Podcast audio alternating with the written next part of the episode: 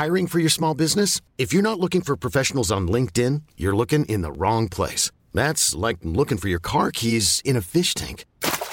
LinkedIn helps you hire professionals you can't find anywhere else, even those who aren't actively searching for a new job but might be open to the perfect role. In a given month, over 70% of LinkedIn users don't even visit other leading job sites. So start looking in the right place. With LinkedIn, you can hire professionals like a professional. Post your free job on linkedin.com slash achieve today. Bonjour, ici un nuage qui vous parle. Oui, tout à fait, je suis un nuage. C'est étonnant, hein, j'ai l'impression d'être ultra léger dans mon rapport aux autres et à mes filles depuis quelques jours, et je trouvais ça intéressant de vous partager mon cheminement. Peut-être que ça vous parlera, peut-être que ça vous parlera pas, et en fait c'est pas grave, euh, rien n'est grave. Enfin oui, je vous, ai dit, hein, je suis ultra léger, un nuage en gros. J'ai eu une folle révélation il y a quelques jours, je n'arriverai pas à sauver mes filles, qui sont en train de devenir des adultes. Tout comme je n'arriverai pas à sauver leur mère, tout comme je n'arriverai pas à sauver qui que ce soit que j'aime. Quand je vous parle de sauver, je veux dire euh, les sauver d'elles-mêmes, de leurs conditions, de leurs névroses ou de leurs limites par exemple. Enfin, vous y mettez ce que vous voulez derrière. Mais bref, je savais tout ça, hein, que je ne pouvais pas les sauver. Enfin, je le savais intellectuellement. Mais je l'ai compris émotionnellement au détour d'une phrase de la psy de notre fille aînée au sein de la première séance d'une thérapie de coparents que j'ai organisée avec mon ex-femme pour réussir à fluidifier les relations qu'on a avec nos enfants et surtout la relation que je peux avoir avec une de mes filles. Parce que ouais, voilà, j'ai organisé une séance de thérapie de coparents avec la mère de mes filles. Je suis ce genre de mec euh, qui veut que tout le monde aille en thérapie, voilà. Donc euh, sans doute euh, peut-être vous trouverez ça cool, mais moi aussi je trouvais ça cool. Hein. Je crois même que j'en étais fier d'être ce genre de père, ce genre d'ex-mari. mais je crois surtout en fait que je me plantais totalement. Je suis pas sûr que ce soit mon rôle en vrai. Et je vous explique pourquoi. Donc cette psy, hein, que je remercie d'ailleurs, m'a demandé pourquoi je voulais à tout prix que tout le monde autour de moi travaille sur soi. Et là j'ai compris j'ai pigé que je voulais sauver tous les gens que j'aimais depuis des années, depuis des lustres même. Et parfois, malgré eux. Alors je peux pas vous expliquer pourquoi ni comment tout ça d'un coup s'est aligné en moi.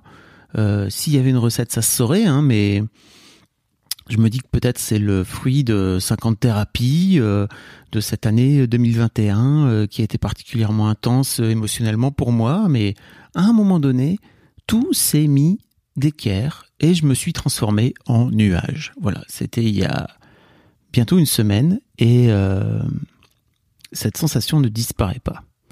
Quand j'étais plus jeune, en fait, j'imaginais pas à quel point c'était possible d'en apprendre autant sur soi à 44 ans.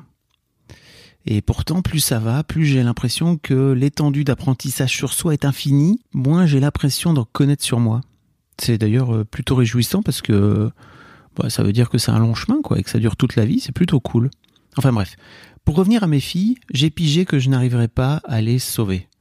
En les obligeant, en les forçant à faire des trucs dont je sais qu'ils sont bons pour elles, en tout cas je me dis qu'ils sont bons pour elles. Mais quelle arrogance en fait, euh, parce que qu'est-ce que j'en sais après tout? Elles sont des humaines à part entière, et qu'est-ce que j'ai à foutre là-dedans en fait?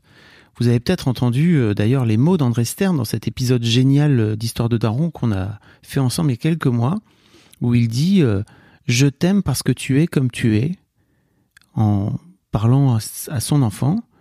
Alors, bah, comme vous, hein, moi ça m'a vraiment remué cette phrase, mais d'un coup d'un seul, Je t'aime parce que tu es comme tu es, avec la phrase de cette psy, avec cette révélation, bah, elle a pris tout un, tout autre sens en fait, parce que je l'ai intégré, je crois. Voilà, mes filles sont des humaines à part entière, et au nom de ça, elles sont comme elles sont, et elles ne me doivent rien, et tout va bien, et tout est cool. Pour être le, le meilleur père possible pour elles, j'ai décidé de faire un truc qu'on pourrait considérer dans notre société comme extrêmement égoïste. Voilà.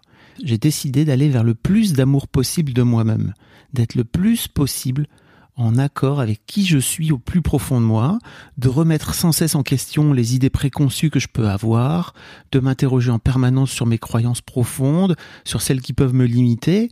Et en fait, je crois que plus je vais réussir à m'aimer profondément, et quand je dis aimer euh, je, et amour, je mets un A majuscule, parce que pour moi c'est un grand amour, plus je vais pouvoir incarner qui je suis vraiment.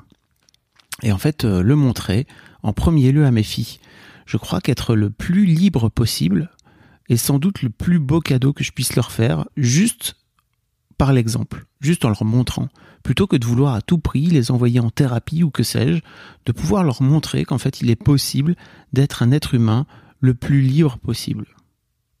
Et en fait, surtout, je crois que et j'en suis même à peu près convaincu que tout cet amour de moi, euh, quand il aura bien infusé, n'est-ce pas, en moi, je vais pouvoir le rendre au monde de la façon la plus vraie possible, d'être le plus authentique possible, même si je trouve que ce mot est vachement dévoyé ces dernières années.